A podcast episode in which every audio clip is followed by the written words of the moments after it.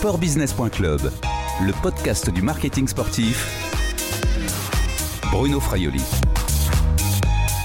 Bonjour Virgile Caillet. Bonjour Bruno. Vous êtes le délégué général de l'Union Sport et Cycle. Vous défendez les acteurs économiques du sport, une grande partie des acteurs économiques du sport, les équipementiers, les marques de sport, les distributeurs, mais également les salles de sport et, et l'univers des loisirs sportifs, notamment le secteur de la montagne.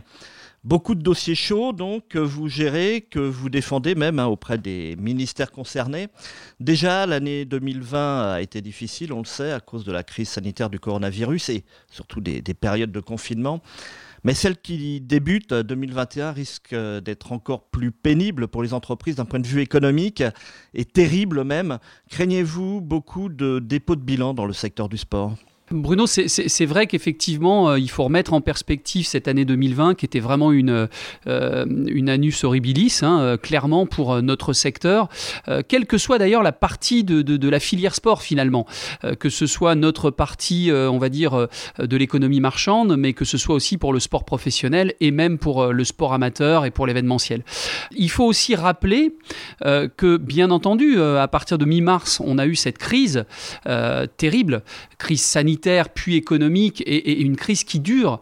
Mais n'oublions pas non plus que euh, sur les premières semaines de l'année, nous étions encore confrontés aux mouvements sociaux euh, qui ont là, largement perturbé euh, toute la, la, la dimension euh, économique et pratique. Oui, une année difficile. Donc, Alors ça a été une année très très difficile avec euh, un leitmotiv ou en tout cas malheureusement une épée de Damoclès qui est restée tout au long de l'année au-dessus de nos têtes, c'est l'incertitude l'incertitude sur l'évolution du virus, l'incertitude sur les aides économiques, l'incertitude sur la reprise de la pratique, l'incertitude liée aux aides économiques et euh, au soutien du sport professionnel. Tout ça, c'est horrible pour des dirigeants d'entreprise. Il n'y a pas pire que l'incertitude. On ne sait pas planifier, on ne sait pas anticiper, on ne sait pas juger euh, des meilleures réponses par rapport ne serait-ce qu'aux aides économiques. On a parlé des, PGE, des prêts garantis par, euh, l'État. Euh, C'était au printemps. Comment les calibrer? Est-ce qu'il fallait calibrer une reprise en septembre? Est-ce qu'on s'attendait à ce que cette crise finalement ressurgisse à ce point-là à l'automne? Donc tout ça a été terrible à gérer pour euh, les dirigeants d'entreprise. Évidemment, ça a amené un, une certaine fragilisation sur le plan euh, notamment euh, budgétaire, économique, donc ce qu'on appelle euh, trésorerie. Hein. et aujourd'hui, on s'aperçoit qu'il y a énormément d'acteurs quel que soit le secteur, encore j'aimerais parler euh, au nom de, la filière de l'économie du sport dans son ensemble, euh, tous les acteurs sont vraiment fragilisés, que ce soit le sport professionnel, que ce soit le sport marchand, que ce soit le sport amateur, tous ces secteurs-là sont terriblement fragilisés. Euh, et, donc, euh, oui, oui, euh, pour répondre à votre question, on a à craindre des défaillances, c'est évident. Et notre objectif, ça va être évidemment à ce qu'il y en ait le moins possible, parce que dans tous les secteurs, eh les entreprises sont à bout de souffle, n'ont plus de surface financière, et si les aides ne sont pas bien calibrées, elles ne sauront plus répondre euh, aux exigences financières et elles vont tomber. Vous avez chiffré un peu les conséquences de, cette année 2020, de ces deux périodes de confinement euh, euh, sur la baisse des revenus, euh, sur l'impact sur les emplois par exemple? Comme vous le disiez tout à l'heure en, introduction, euh, au sein de l'Union Sport et Cycle, on couvre beaucoup de secteurs. Euh, il y a des secteurs qui ont plus ou moins résisté euh, à la crise. On parlera probablement du cycle, qui est un secteur tout à fait particulier puisque le vélo a été considéré comme un geste barrière, donc plutôt une période positive pour ce qui concerne le cycle. En revanche, pour le commerce du sport, c'est une année qui est mauvaise. On va faire en sorte et on espère que 2020 sera le moins mauvais possible, mais il y a eu quand même deux périodes de confinement pour le commerce, au printemps et à l'automne. Confinement, ça veut dire fermeture administrative, avec certes des reprises plutôt positives, une forme de rattrapage, mais néanmoins, il est probable qu'au terme de, l'année 2020, quand on fera les bilans, on sera entre euh, moins 10, moins 15% pour ce secteur du commerce. Pour les loisirs sportifs marchands, euh, c'est une véritable catastrophe. Ils ont été fermés administrativement 7 mois. Vous vous rendez compte 7 mois. Qui, dans un business, peut arriver à survivre avec 7 mois de fermeture administrative? Donc là, on est plutôt sur des pertes de chiffre d'affaires qui sont euh, de l'ordre de 60-70%. Donc vous imaginez un petit peu l'état des, dégâts. Donc la majorité de ces acteurs-là sont en mode survie. Et puis, on a aussi dans notre périmètre les acteurs qui fabriquent des équipements, qui sont en relation avec les collectivités territoriales, qui vivent de la commande publique. Donc ces acteurs-là aussi ont été terriblement touché, puisque non seulement il y a eu la crise, mais n'oublions pas que cette année, c'était aussi les élections municipales, donc une incidence directe et monstrueuse sur ce qui, représente la commande publique, et donc de ce point de vue-là, le secteur a été très impacté. Mais pour la commande publique, on se dit que de toute façon, ça va redémarrer, ça va reprendre, les chantiers auront bien lieu. Et enfin, il y a un dernier secteur pour lequel on a bien du mal à mesurer euh, l'impact aujourd'hui, euh, c'est le secteur de la montagne, impacté sur l'hiver 2019 2020, mars-avril, puisque là, euh, euh, c'était le confinement et donc personne dans les stations. Et puis euh, aujourd'hui, impacté avec la fermeture administrative des remontées économiques. On est à moins 90%, Bruno, moins 90% sur le mois de décembre pour ces acteurs-là, moins 90% de chiffre d'affaires. Il y a des décisions euh, qui sont prises euh, ce mercredi. Cet enregistrement est, réalisé avant les décisions, donc on les commentera après. Euh, Virgile Caillet. Juste un mot quand même, parce que par votre intermédiaire, l'Union Sport et Cycle est, présente dans la plupart des réunions interministérielles. Vous êtes notamment au sein de enfin, ce qu'on avait appelé la, cellule continuité économique dirigée par Bruno Le Maire, le ministre de, l'économie. Comment on fait entendre sa voix dans, ces réunions? Parce qu'il n'y a pas que le sport, hein, évidemment. Il y a il y a les représentants du tourisme, des secteurs du tourisme, de la restauration, de l'hôtellerie. Il faut vraiment euh, être, euh, être costaud sur ces arguments Alors, il faut être euh, effectivement fort. il faut faire entendre sa voix. Donc, c'est ça un. crie Quand même pas. Ah, alors, euh, on est évidemment euh, dans, un, dans un dialogue euh, qui doit rester courtois. N'oublions pas que on fait de la politique, donc on est dans, des débats qui, se doivent être courtois, mais néanmoins assez, assez vindicatifs. et effectivement, de temps en temps, il faut utiliser un verbe un peu acéré pour, pour prendre position. La cellule de continuité économique n'a pas été réactivée sur le deuxième confinement. Ensuite, il y a eu beaucoup de travaux euh, dans le cadre de réunions interministérielles. C'est vrai que nous, euh, de par notre périmètre et de par la, représentation, hein, la représentativité de, notre secteur, on a été présent pratiquement dans toutes les réunions, que ce soit autour du, président de la République, hein, qui a rencontré les, acteurs du sport, euh, le Premier ministre qu'on a rencontré à trois ou quatre reprises avec ses conseillers, Bruno Le Maire avec qui on est en contact très régulièrement et avec son cabinet quasiment au quotidien, et puis évidemment des relations quotidiennes avec le ministère des Sports euh, je n'oublie pas le ministère du Travail parce qu'il y a eu beaucoup de sujets autour euh, de l'activité partielle, euh, de l'activité saisonnière. Enfin, il y a tout un tas de sujets et effectivement, pour répondre concrètement à votre question, ce qu'il faut, c'est être béton sur nos arguments. Ce sont des éléments chiffrés. Il faut évaluer l'impact, évaluer l'impact pour la profession, évaluer l'impact pour l'État en fonction des mesures économiques que l'on va défendre. Il faut être aussi très fort sur ces arguments sanitaires quelles sont les réponses au protocole, comment on peut discuter avec le ministère de la Santé euh, et des Solidarités pour le mettre en confiance sur euh, notre forme de responsabilité? Donc tout ça euh, demande effectivement d'être extrêmement pro dans notre approche. Et je dirais que là-dessus, il faut faire un, petit, un, petit mot quand même au ministère des Sports depuis le premier confinement, qui a fait un, un travail de fond pour faire en sorte qu'on soit représenté et crédible et légitime aux yeux des autres ministères. Il faut bien comprendre qu'avant cette crise, nous n'étions qu'accessoires. Le sport, malheureusement, c'était des mecs sympas qui jouent au ballon en short le dimanche. On aime bien aller voir les matchs, mais globalement, on n'est pas complètement certain du poids que ça représente.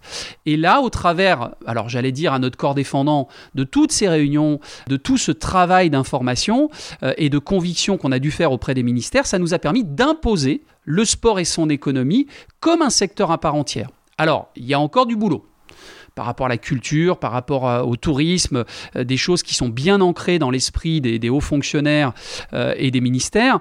Il y a du boulot, mais on avance et on progresse. Et donc ça, c'est un point, entre guillemets, positif qu'il faudra euh, ressortir de la crise. Sportbusiness.club le podcast du marketing sportif. Virgile Caillet, un des secteurs les plus impactés dans votre univers, vous l'avez dit, hein, ce, sont les, salles de sport. Les enseignes de fitness sont à l'arrêt depuis euh, près d'un, an, hein, sept mois, vous avez dit.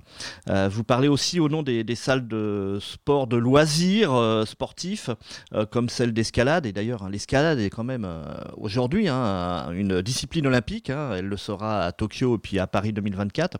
Comment s'en sortent les propriétaires de ces lieux? Est-ce que là aussi, il y a déjà des salles qui ont fermé, ont mis la clé sous la porte le, marché a évolué en plusieurs temps. C'est-à-dire que euh, la première période de confinement, ça a été la stupéfaction. Euh, stupéfaction, mais en même temps, il y avait une forme d'inquiétude de, euh, autour de, ce virus, d'inquiétude sanitaire, donc une forme de compréhension, d'acceptation de toutes les mesures sanitaires extrêmement radicales avec ce confinement pur et dur. en revanche, le deuxième confinement a été moins compris moins accepté par les dirigeants euh, des loisirs sportifs marchands parce qu'il y a eu euh, euh, une forme de distorsion de concurrence. Certains étaient rouverts, il y avait une territorialité dont on ne comprenait pas forcément toujours le périmètre, etc. Et puis ça a été crescendo puisque progressivement tout le monde a fermé. je le disais tout à l'heure, ces acteurs des loisirs sportifs marchands, c'est 7 mois de fermeture administrative. Sur un exercice de 12 mois, ça devient très compliqué. Qui plus est sur ces acteurs dont le modèle économique repose beaucoup sur les charges fixes, notamment les loyers, et euh, euh, sur euh, les revenus repose sur des systèmes d'abonnement. Donc il y, a un phénomène un petit peu d'inertie, c'est-à-dire que lorsqu'on perd les abonnements à la période de septembre-octobre ou à la période de janvier, qui sont traditionnellement les deux grosses périodes d'abonnement, eh bien on ne les perd pas sur un mois, on les perd sur 12 mois.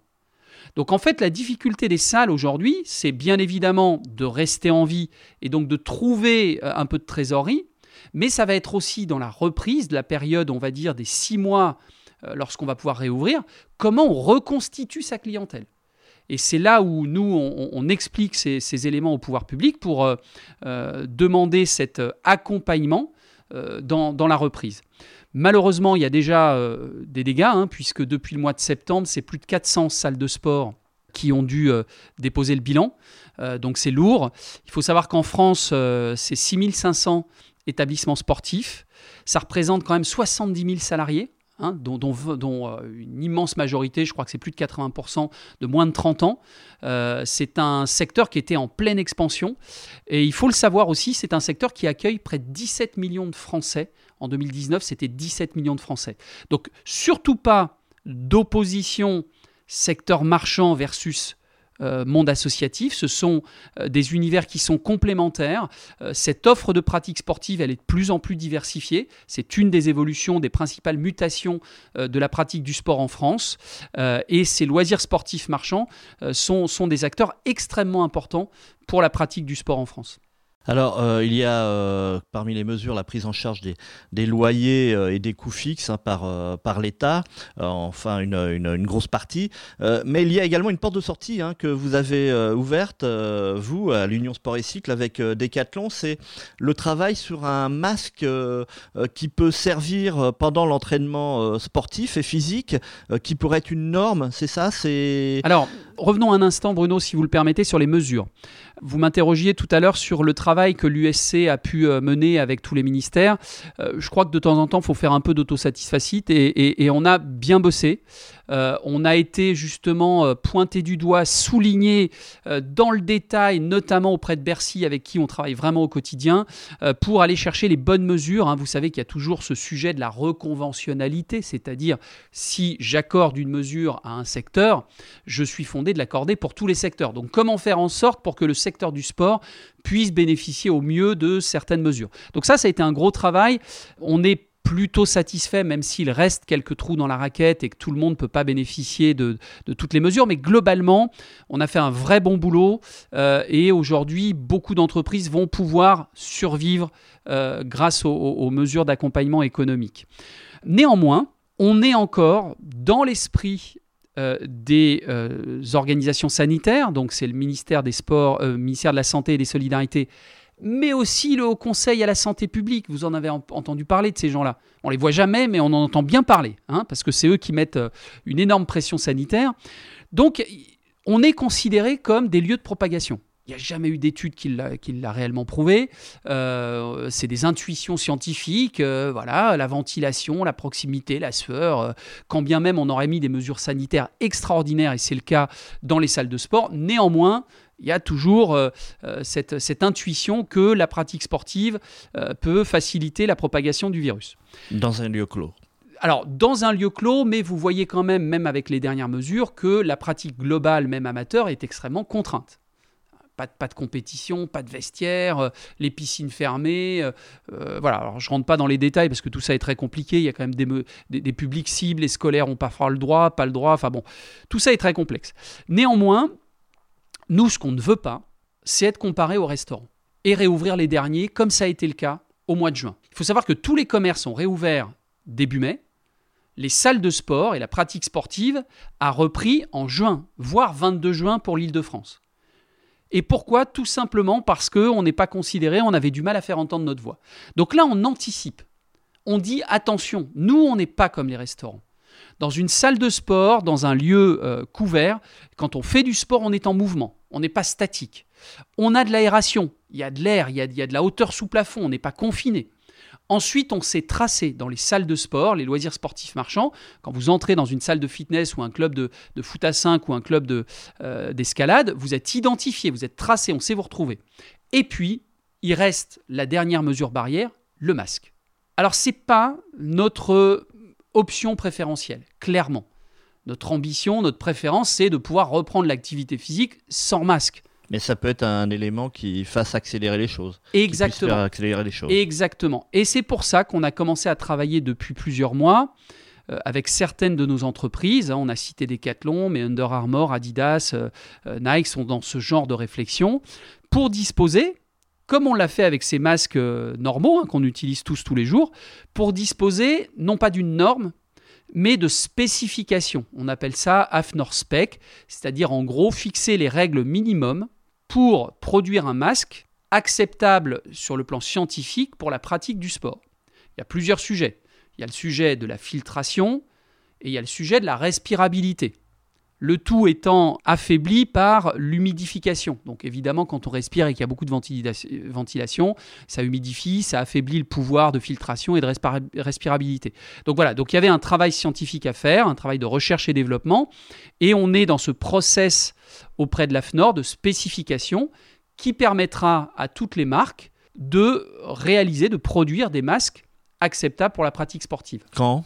Eh bien, le plus vite possible, et là-dessus, euh, je dois avouer qu'il y a quelques polémiques ces derniers jours, où on voit des acteurs euh, des institutions sportives, euh, de manière extrêmement surprenante, se positionner contre le développement rapide de ce masque, pour des questions qui, m'apparaissent un peu incompréhensibles, mais bon, ça, ça fait partie du jeu. Donc nous, on milite pour que ce masque puisse sortir le plus rapidement possible, dès le mois de février afin qu'on envoie un signal positif au Conseil à la santé publique, au ministère de la Santé, pour dire écoutez, en plus de toutes les mesures sanitaires, un certain nombre de pratiques sportives peuvent se faire avec le masque, un masque adapté pour respirer, pour filtrer, et donc laissez-nous réouvrir le plus rapidement possible en étant raisonnable. On est bien conscient de la situation sanitaire du pays, on ne veut pas faire n'importe quoi, mais en revanche, il n'y a pas de raison qu'avec ces conditions-là, on réouvre après les lieux de culture sportbusiness.club, le podcast du marketing sportif. Comment êtes-vous venu au bureau ce matin, Virgile Caillet? Ah, bonne question. bonne question.